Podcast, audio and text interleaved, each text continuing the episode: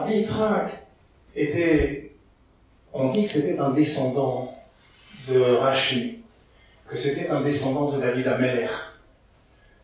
Il y en a qui attribuent le, le nom Louria au fait qu'il venait même de ses origines. Ses ancêtres venaient de, France, c'est les pays de la Loire. Il y en a qui expliquent que Louria, ça viendrait d'ici. En tous les cas, il s'appelle Ashkenazi. Ashkenazi veut dire qu'il venait de toute façon d'Europe. Le Hari Akadosh a montré des aptitudes phénoménales, un génie dans l'étude de la Torah. Il, euh, absorbait tout ce qu'il apprenait. C'était un enfant spécial. Malheureusement, il a perdu très jeune son père. Il avait 8 ans lorsqu'il a perdu son père. Sa maman a essayé de l'éduquer comme elle a pu, mais elle était dans une très grande pauvreté.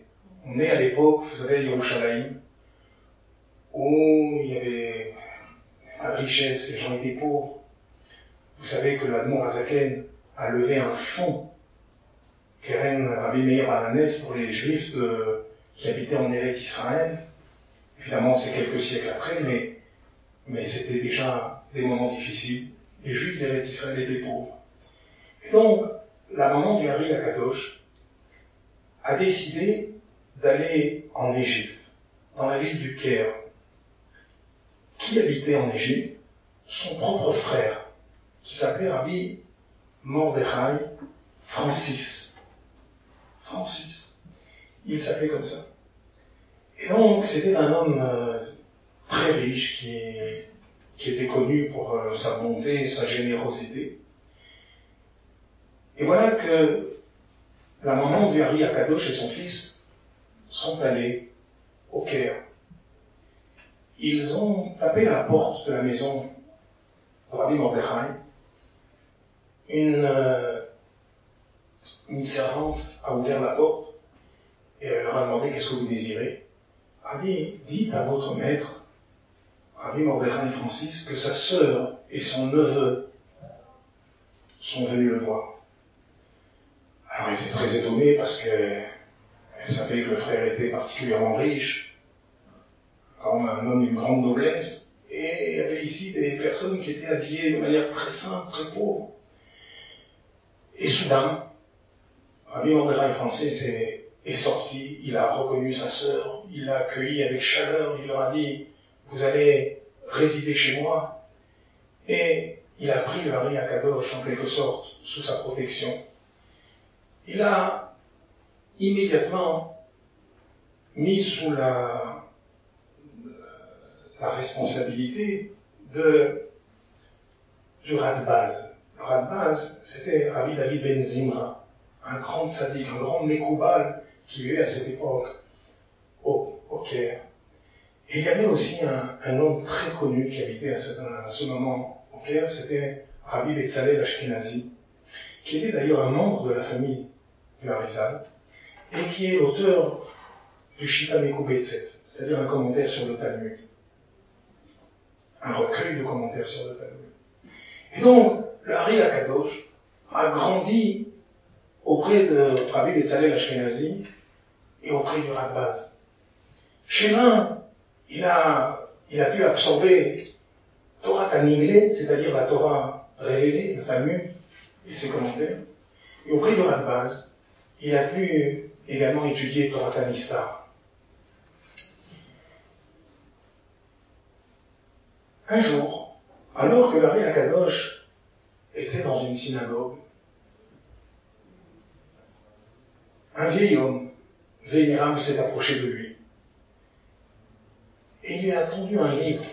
Il lui a dit, tu dois étudier ce livre, approfondir dans chaque mot, dans chaque lettre de ce livre, parce que viendra le moment où tu vas rayonner dans le monde entier par tes enseignements. Rabbi Yitzhak, le Hari, qui était déjà un, un un grand Talmud qui avait déjà étudié beaucoup, s'est penché sur ce livre-là. Ce livre a attiré son cœur. Désormais, il ne laissait pas une journée sans passer de nombreuses heures sur l'étude de ce livre. Quel était ce livre à votre avis? C'était le Sefer Zohar de Rabbi Et donc, il lui avait donné ce livre-là, il lui avait dit, il faut que tu le... Sans doute que Rabbi Akadosh avait déjà entendu parler du Zohar, mais ce livre-là, tel qu'il a été donné par cet homme mystérieux, lui a donné la force de s'approfondir dans chaque mot, dans chaque parole du Zohar Akadosh. Rabbi Mordechai Francis, son oncle, avait une fille. Pouvait-il trouver un meilleur khatan, un meilleur fiancé pour sa fille que ce neveu de génie qu'il avait? Un homme qui passait son temps dans la Torah, dans la Gdusha. Et donc, qu'est-ce qu'il a fait? Il lui a proposé sa fille. Alors le Harry a accepté mais à une condition. Il lui a dit, j'aimerais que tu me trouves, tu me construises une petite euh, maison près du Nil, près du, là près du fleuve, et je voudrais y rester toute la semaine. Et le Shabbat, je reviendrai à la maison pour passer Shabbat avec vous. Et Rabbi Mordechai Francis a, accepté. Et voilà que le mari à Kadosh s'est isolé pendant des années dans cette petite maison, cette petite euh, cabane, où il étudiait les Sodot à Torah pendant toute la journée. Là-bas, il priait, là-bas, on lui amenait à manger, et il rentrait de temps en temps à la maison. C'est là-bas qu'il a eu le guillouis de cet homme qu'il avait rencontré, qui lui avait donné le livre, qui n'était rien d'autre que Eliyahu Hanavi. Et donc, le Hari Akadosh a étudié les Sodot à Torah avec Eliyahu Hanavi. Il a eu le srout, il a eu le mérite d'avoir le Giloui Eliyahu grâce à, la ferveur, à l'intensité qu'il avait mise dans l'étude des Sodot à Torah.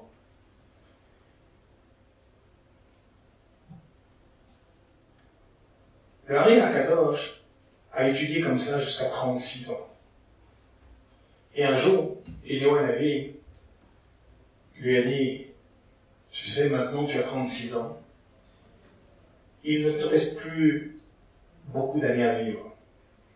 Et donc le moment est venu maintenant que tu montes en Eretz Israël, que tu t'installes dans la ville de Tzfat. Tzfat c'est en, en haut de Galilée. Et là-bas, va te rejoindre un élève, un talmide, qui va continuer de, transmettre tous les enseignements que tu vas proférer à ça. À partir de maintenant, tu ne vas plus étudier pour toi, tu vas enseigner, et il y a un élève qui va venir vers toi.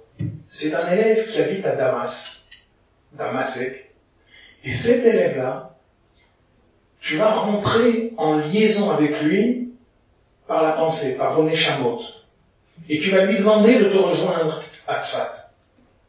Et c'est ce qui s'est passé.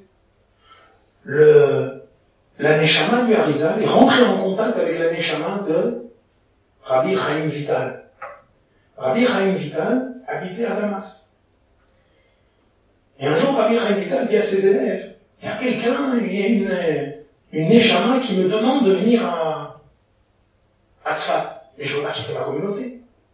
Et donc, il est tout de suite venu. Mais à un moment donné, il a entendu parler de la grandeur du Hari Akadosh, et surtout de sa connaissance du Zohar. Et lui, Rabbi Chaim Vital avait beaucoup de questions sur le Zohar.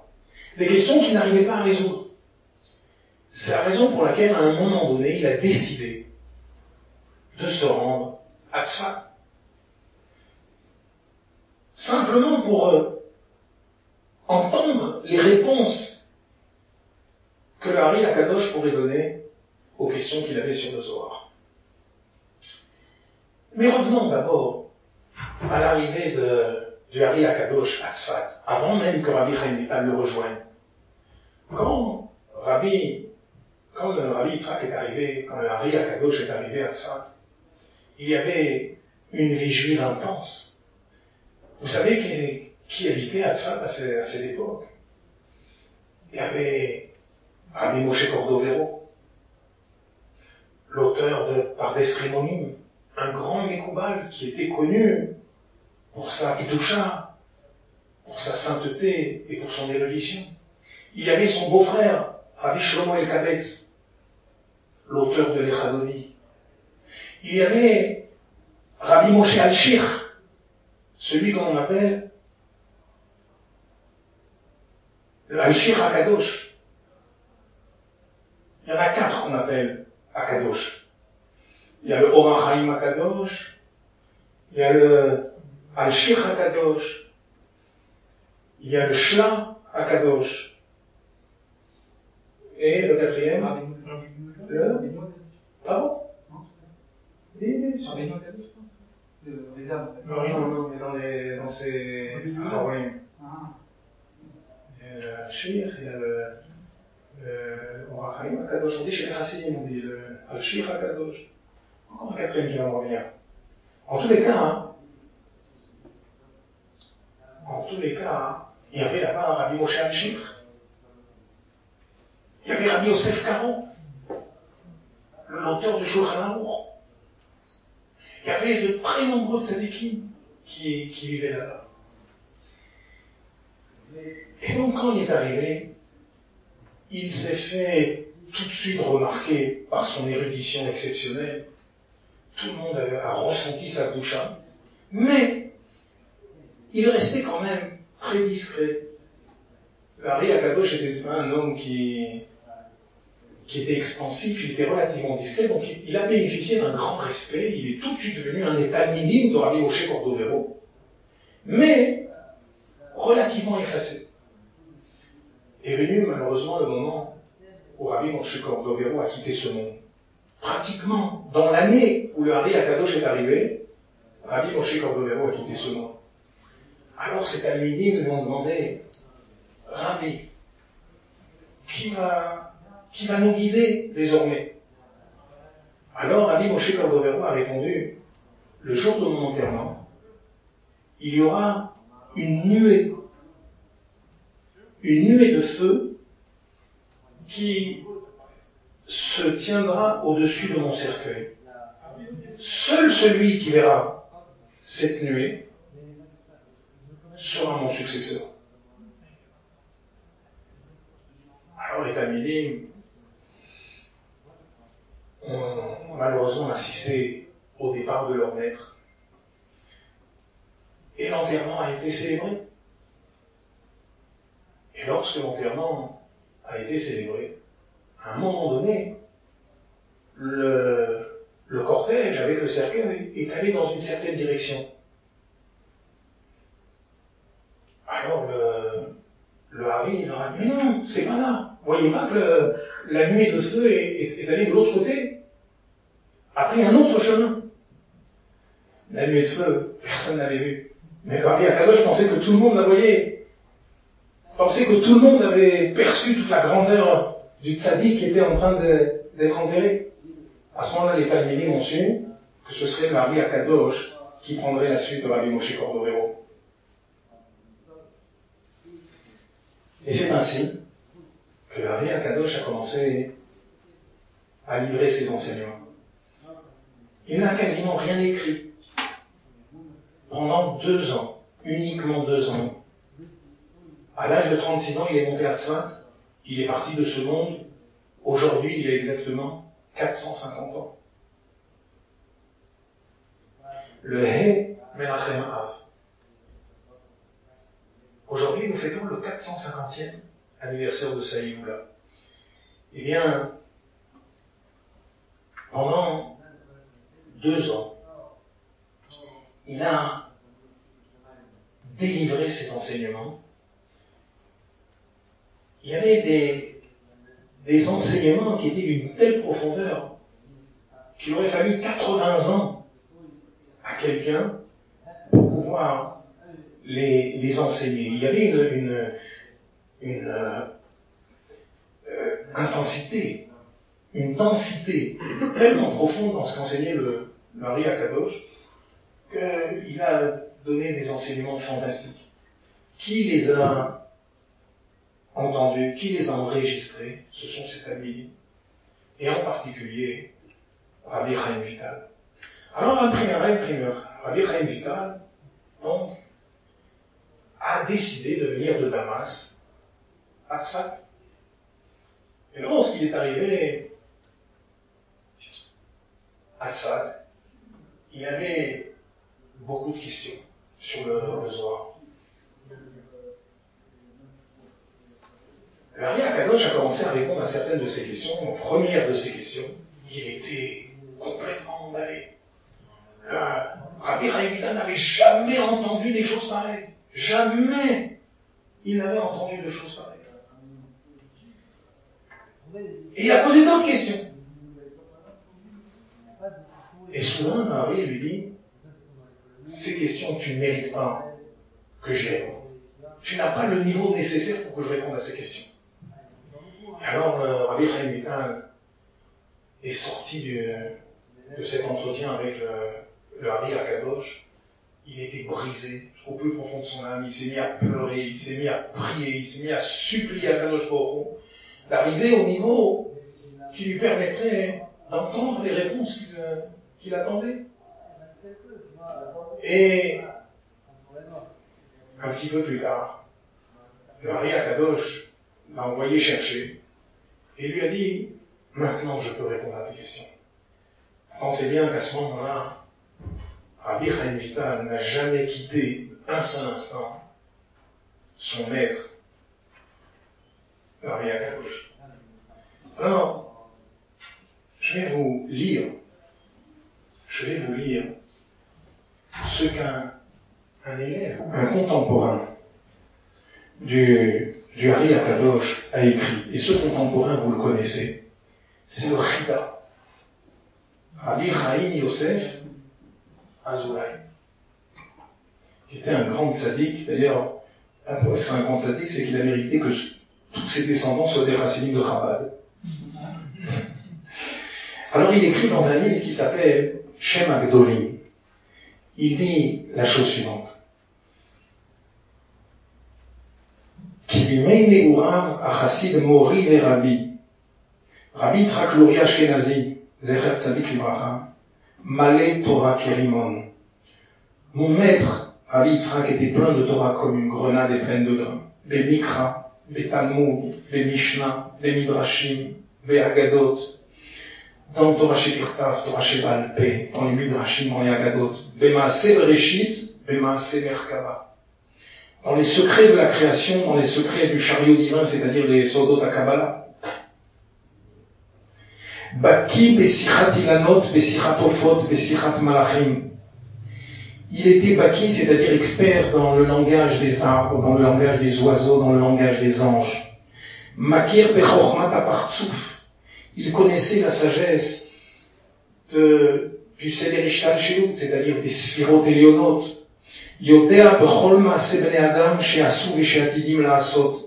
il savait toutes les actions d'un homme, celles qu'il avait faites dans le passé et celles qu'il ferait dans le futur. Il connaissait les pensées de l'homme avant même qu'elles sortent du potentiel au concret, qu'il ait pu les exprimer. Yodea atidot aovim il connaissait le futur. Il comprenait toutes les choses du présent en toute la terre. Yodea Gilgul. Il connaissait le secret de la réincarnation des Neshamot. Mi ou Mi Les anciens ou les nouveaux. Qui est ancien, qui est nouveau c'est-à-dire les Neshamot, est-ce que sont des, des réincarnations, des Neshamot Hadashot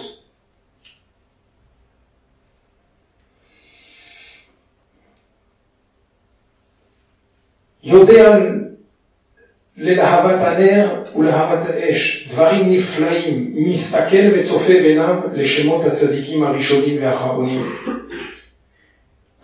Ainsi donc, il connaissait toutes les Neshamot. Vous savez que quand nous allons, nous, à Tibériade ou à Tzfat, nous connaissons la tombe de tous les tzadikim. On sait où est enterré Rabbi Yehuda Barilai. On sait où est enterré Sonkros, ou Hillel, ou Shammai. Tous les tzadikim. Vous savez qui est-ce qui nous a dit où sont ces tzadikim? C'est Larry Akadosh. Il marquait avec sa canne, il disait, ici, Rabbi Yehuda Barilai. Ici, c'est Sonkros. Ici, c'est Hillel Azaken. On ne savait pas. Il n'y a que deux tombes en Galilée qu'on a, dont le peuple juif a gardé la mémoire. Il y avait Rabbi Meir Bananès, Rabbi Shimon Bar C'est tout. Mais toutes les centaines de tzadikim que nous pèlerinons lorsque nous allons dans cet endroit-là, qui est-ce qui nous les a C'était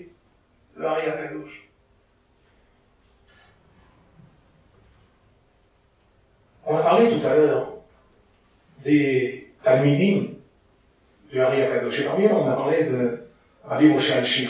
Je voudrais raconter une histoire qui a raconté. Un jour, Rabbi Moshe Al-Shir, qui était connu pour être un darshan, un orateur, qui faisait des drachotes, attirant des centaines de personnes. Alors, une fois, il a fait une dracha, c'était par un chat Sarah. Et donc, il a fait une dracha dans la synagogue. Le Hari Akadosh est rentré, est venu assister à cette dracha. Et de quoi a parlé Rabbi Moshe Hachir? Il a parlé du passage, vous savez, où Abraham Avinu achète la Marat à Marpella, à Ephron. C'était une dracha fantastique. Et soudain, le Hari Akadosh, avant même que le Hachir ait terminé de, parler, il se lève et. Alors, euh, bon, le Hachir était un peu gêné. Vous savez, quand quelqu'un est en train de parler, il y a quelqu'un qui se au milieu, c'est, un peu gênant. Et après, le, Hachir est parti voir le Larry Akadosh, il lui a dit, pourquoi vous êtes sorti avant la fin de la dracha J'ai dit quelque chose qu'il fallait pas. Alors il a dit non. Quand toi tu as parlé, c'était incroyable. Quand tu as cité Abraham Avinu, Abraham Avinu il est rentré dans la choule. Quand tu as parlé de Ephron, Ephron il est rentré dans la choule. À chaque fois que tu nommais un tzaddik, il rentrait. Il dit, le problème, c'est qu'à un moment donné, tu as ressenti en toi une certaine fierté de ta dracha, qui était éloquente. Tu as ressenti une certaine fierté. Or, comme tu as commencé à, avoir une certaine fierté, Abraham Avinu est sorti. Et l'autre tzaddik aussi, il est sorti. Quoi, j'allais rester tout seul avec Ephron? Alors, c'est pour ça que je suis sorti. On voit ici quelle, est, quelle était, avec les quelques sipourines qu'on a racontées, on voit quelle était la grandeur du Hari Kadosh. On a l'habitude de dire qu'Akadosh Baruch va nous sortir Beyat Razaka ou Bizron Netouya. Et dans le Midrash, quand on parle de la main forte avec laquelle Akadosh Baruch a sorti les pays Israël dans le dans le Targum en c'est marqué Berej Gele. Berej Gele, c'est-à-dire avec une, une tête dévoilée, c'est-à-dire de manière euh, on va sortir avec euh, fierté, on va sortir Berej Gele. Vous savez que Berej, c'est Rabbi Shimon Bar Yochai. Berej, c'est Rajbi. Mais nos sages nous disent également de la Chassidou, nous disent que Berej, c'est aussi Rabbi Yitzhak Ben Shlomo, Rabbi Akadosh, a exactement les mêmes abréviations en quelque sorte. Son nom, c'est comme Rajbi Berej. Alors,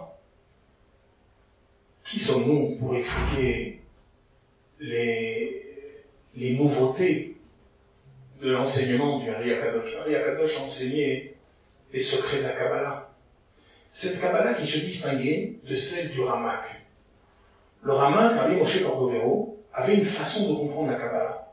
Cette façon n'était pas du tout la même que celle du Hari Akadosh.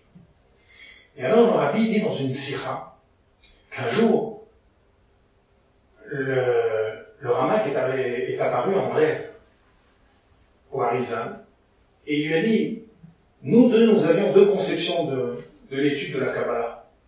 Moi, j'ai continué à garder la mienne et toi, tu as gardé la tienne. Mais maintenant que je suis en haut dans le ciel, dans le Olam je sais que c'est toi qui avais raison. Et donc, même moi maintenant, j'étudie comme toi. Quelles sont les quelques idées, mais évidemment ce sera juste une, une petite, euh, comment dirais-je, une petite, une petite marque, une petite parcelle de l'immensité de l'enseignement du Kadosh. Qu'est-ce qu'on peut dire de, des Chidushim, de Torah Takabala telle qu'elle a été enseignée par le Kadosh? Bien, le Kadosh, c'est le premier qui a dit que comment Akadosh Baruch qui est infini, qui est absolu, comment a-t-il pu créer un monde? Comment de lui est venu un monde limité, physique, relatif? Eh bien, le Hari Akadosh explique ce qu'on appelle la théorie du Tzimtzum. Akadosh Baruch qu'est-ce qu'il a fait? Silek et Toro Agadol Alatzan il a mis toute sa lumière de côté. Venimza, halal makom est resté un endroit vide. Halal, halal, c'est-à-dire un, un vide. Et Akadosh Baruch Ikivkav, il a laissé descendre un fin filet de lumière qui est à l'origine de tout l'enchaînement des mondes. Et donc, le Hari Akadosh a montré qu'Akadosh Baruch pour créer le monde, lui qui est Kol Yachol, lui qui, qui peut tout, qui est omnipotent, qu'est-ce qu'il a fait? Il a contracté sa lumière. C'est ce qu'on appelle le Tzimtzum Arishon. Il a retiré Silek et Toro Agadol. Et il a laissé finalement un petit filet, cave, un cave, un trait, un petit cave, qui a permis de créer tous les Olamot et Elionim jusqu'à notre monde. C'est lui qui a expliqué, si on peut dire, l'architecture des Olamot. Comment les Olamot sont organisés avec dix sphirotes. C'est ce qu'on a dit tout à l'heure, Hormat Apartsouf. Il a expliqué comment tous les Olamot s'articulent autour de dix, dix niveaux. Et d'ailleurs, nous, nous-mêmes, les hommes sur Terre, qui sont la projection des mondes spirituels, nous avons aussi dix niveaux. On a trois niveaux intellectuels et sept sentiments. Pourquoi nous les avons Parce que les mâles, parce que en haut c'est comme ça. C'est lui qui a introduit cette notion de olamato et olamatikun. Dans la Torah, on parle de tohu, on parle de tikkun. Ve'aret saïta, tohu vavo. Mais personne ne savait donner une interprétation à ce olamato. Alors le, le Hari Akadosh est venu expliquer, expliquer que avant de créer notre monde, mais attention, pas avant dans le temps. Ici, le avant, c'est pas dans le temps, c'est dans l'élévation. Avant que soit créé notre monde, Akadosh Baruch a créé un monde dans lequel il y avait beaucoup de horotes, de lumière et beaucoup de kélim. Alors, on va expliquer euh, en quelques mots ce que la Chassidut explique sur or et kélim. Vous savez que dans la volonté d'un homme, il y a deux volontés. Il y a Pnimiut Taratson et il y a Chitsoniut Taratson. Il y a la volonté profonde et il y a la volonté extérieure. Je vous donne un exemple. Un homme veut construire une maison. Pourquoi il veut construire une maison? Pour y habiter. Mais pour construire cette maison, il est obligé de prendre un architecte. Il est obligé de prendre un entrepreneur. Il est obligé d'acheter du béton, du ciment, du bois, plein de matériaux. Quoi, sa cavana C'était d'acheter du bois. sa volonté, c'était d'acheter du béton. C'était pas ça sa volonté. Sa volonté, c'était quoi? C'était d'habiter dans la maison. Mais pour arriver à réaliser sa volonté profonde, il a fallu avoir des volontés extérieures, celles de passer par toutes les étapes. Au final, quand il aura tout fini sa maison, qu'est-ce qu'il va faire? Il va finir par habiter dedans, sauf Maasé, le marcha trila. La fin de l'action correspond à la pensée originelle. Mais vous comprenez que dans une action, il y a plusieurs retsonotes. Il y a le ratson pnimi, pnimi ratson, la volonté profonde, et il y a chitsoni ratson. La volonté profonde, c'est d'habiter dans une maison. Et la volonté extérieure, c'est quoi? C'est toutes les, étapes, les matériaux que l'on doit acheter pour arriver à réaliser sa volonté profonde. Eh bien, la nous explique que c'est quoi le or? Le or, c'est la volonté, c'est Plinio Daratson. C'est quoi le Keli? Qu'est-ce qu'on appelle le Keli? Le Keli, c'est Chitsonio Daratson. Pour arriver à accomplir sa volonté profonde, on est obligé de passer par un Keli. Ce Keli, c'est ce qu'on appelle Chitsonio Daratson. Et donc,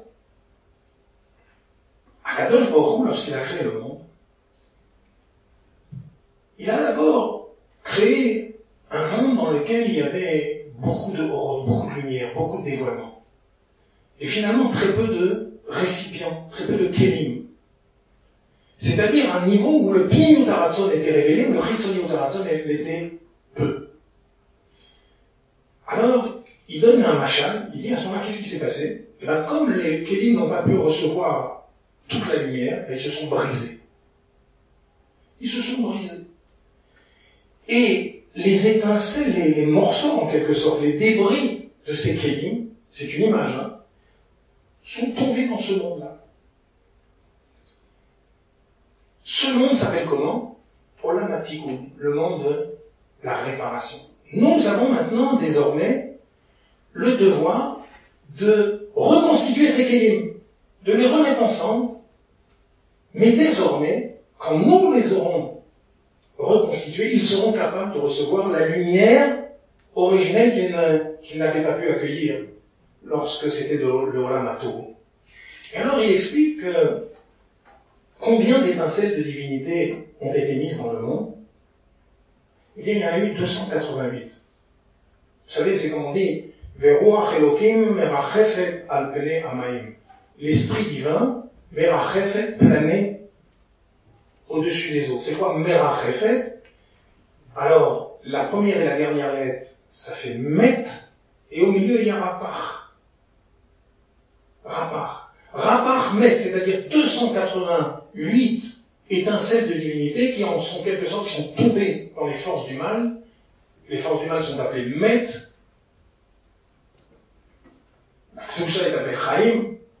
Tandis que Met, ça symbolise les, forces mal, le monde physique dans lequel nous nous trouvons, eh bien, les rapar nitsutsot, c'est-à-dire ces 288 étincelles de l'unité, sont descendus dans le monde, il nous appartient, nous, juifs, par les mitzvot que nous accomplissons, par les choses que nous sanctifions, les divrei à que nous sanctifions, nous élevons les étincelles de l'unité qui se trouvent dans le monde. Tout ça, c'est le Harry Akadosh, qui a enseigné ces notions-là. C'est lui, finalement, qui a initié la notion de Dirabatartonim. C'est-à-dire, Akadosh Baruch veut résider dans les niveaux les plus bas. C'est incroyable. Akadosh Baruch où est-ce qu'il veut qu'on lui fasse une demeure Dans les niveaux les plus bas? Imaginez, vous savez, un grand architecte de Manhattan. Vous savez, quelqu'un qui a construit un building de 150 étages. Et à la fin, évidemment, le promoteur, il lui offre un appartement dans cette, euh, dans ce building. À votre avis, il va choisir l'appartement Il va le choisir au 150e étage. À Kadosh Baruch lui, où est-ce qu'il veut résider? Au dixième sous-sol. À Kadosh Baruch lui, il veut dira Batartomi. C'est quelque chose d'incroyable. Mais c'est ça. A fait descendre des étincelles de divinité dans le monde physique, dans le monde grossier. Et chaque fois qu'un juif fait une bracha, chaque fois qu'un juif mange quelque chose des Shem Shamaim, utilise un objet matériel des Shem Shamaim pour le service de Dieu, eh bien, il élève cette étincelle de divinité à sa source. Il, en quelque sorte, délivre cette étincelle de divinité qui était prisonnière des forces. Comment on dit quelque chose d'interdit en hébreu Assour. Assour, ça veut dire quoi? Assour, ça veut dire prisonnier. Moutar, c'est quoi moutar Ça vient du mot matir assourim, c'est-à-dire c'est quelque chose qui est délivrable. Quand quelque chose est permis, c'est qu'on peut délivrer l'étincelle de divinité qui s'y trouve. Quand quelque chose est assourd, ça veut pas dire qu'il n'y a pas d'étincelle de divinité. Il y a partout une étincelle de divinité. En n'importe quelle créature. Mais cette étincelle de divinité, nous n'avons pas la possibilité de, la libérer. Elle sera libérée en son temps, par Akadosh Baruch Comment est-ce que nous, on peut agir sur cette étincelle-là sans se séparant de l'objet interdit? Tous ces enseignements, tels qu'ils sont enseignés dans la Kabbalah du Hari Akadosh, sont des sujets que nous ne pouvons pas aborder. Oh. Personne nous ne peut, euh, comment dirais-je, oser dire qu'il peut comprendre les Sfarim, les Kitvé Arisa, qui nous a donné le srout de pouvoir appréhender ces idées-là, c'est Torah Chassidut. Chassidut est venu mettre à la portée de notre intellect, de manière compréhensible, de manière satisfaisante, les sujets les plus profonds de la Kabbalah. Mais qui a été celui qui a eu le srout d'attirer toutes ces, connaissances dans le monde, c'est le Hari Akadosh. Après Rabbi Shimon Bar Yochai, bien entendu. Et donc, on voit aujourd'hui, on fête la Iloula du Hari Akadosh. La Iloula, c'est un jour très important. La Iloula, vous savez ce que ça veut dire Iloula en hébreu Pardon? C'est un mariage. Un mariage. Pourquoi un mariage? Quel rapport? Un mariage, c'est un, c'est un moment, il y a un orchestre, on chante, on danse, on est joyeux. Le départ d'un tzaddik est comparé à la destruction du Betamigdash. Quel rapport? Le rapport, il est, on a déjà eu l'occasion de le dire dans les différents tiloulots, notamment à Gimel Tammuz, que pourquoi on est, on est joyeux à un mariage? Pourquoi on se réjouit à un mariage? Parce que le jour du mariage se révèle le côté infini qu'il y a chez un être humain. Un être humain, c'est quelqu'un de petit, d'étroit, de limité. Et cependant, il y a quelque chose d'infini dans un être humain. C'est quoi? C'est le pouvoir. Le pouvoir d'avoir des enfants, qui à leur tour vont donner des enfants, qui vont encore donner des enfants jusqu'à l'infini. Ce Korah ce côté infini qu'il y a dans un être humain, c'est ce que nous célébrons le jour mariage. Pourquoi Iloula s'est appelée un mariage? C'est pour nous dire que le tzaddik est encore vivant. Sa vie n'est pas limitée, elle est éternelle. Un tzaddik, il est infini. Ses enseignements sont toujours présents. Il continue à nous bénir, il continue à nous protéger, il continue à nous diriger. Et donc aujourd'hui, c'est la Iloula un très grand sadique. Alors c'est pour elle Yeshua Bekel Ça, ça amène de la délivrance dans les choses même les plus basses. Bekel Il y a Haaretz, la terre, qui est déjà un niveau matériel, physique. Il y a Bekel c'est-à-dire dans les profondeurs, si on peut dire, dans les entrailles de la terre. Eh bien, aujourd'hui, on a la possibilité d'avoir beaucoup de force Le jour de Hey c'est un jour où on peut prendre énormément de force, que l'on doit essayer d'investir dans les mondes à Chassidut, dans l'étude des profondeurs de la Torah. Et pourquoi il faut étudier les profondeurs de la Torah? Parce que lorsqu'on étudie les profondeurs de la Torah, alors on révèle la profondeur de notre Neshama. Et on s'attache avec la profondeur de la divinité. Et donc, étudier Torah Tachassidut, c'est quelque chose d'essentiel lorsqu'on étudie un Mahamar de. Lorsqu'on étudie une Sira, eh bien, on se trouve soulevé soudain 10 cm au-dessus du sol. On est, on n'est plus plongé dans ce monde physique. On a une autre vision du monde. On voit les choses autrement. On ne mange plus de la même façon. On ne travaille plus de la même façon. On n'éduque pas ses enfants de la même façon. On ne se marie pas de la même façon. Toute la vie prend une dimension différente. Voyez, nous sommes dans une station. Une station de montagne. Lorsqu'on regarde le, panorama qu'on a autour de nous, on est émerveillé. On dit, ma gadlo ma Ma rabou ma On est émerveillé. On voit une végétation, on voit des neiges éternelles, c'est magnifique. Et puis soudain, on prend un téléphérique là, et lorsqu'on prend le téléphérique, on découvre un panorama majestueux qu'on ne soupçonnait même pas. On était dans la même station, on n'a pas bougé, on est là. Et juste on prend un téléphérique, on voit des choses qu'on n'imaginait même pas. De la même manière. Lorsqu'on étudie une page de Guémara, on a un panorama fantastique. Qu'est-ce qu'il y a de plus beau que l'enseignement de nos sages, des Tanaïm, des Amoraïm Et soudain, on prend un téléphérique, on apprend Torah Tachassimut. La Torah Tachassimut, elle vient et nous explique la profondeur de chaque mot de la halacha, de la Gemara, de la Gadot, et on voit un panorama qu'on ne soupçonnait même pas.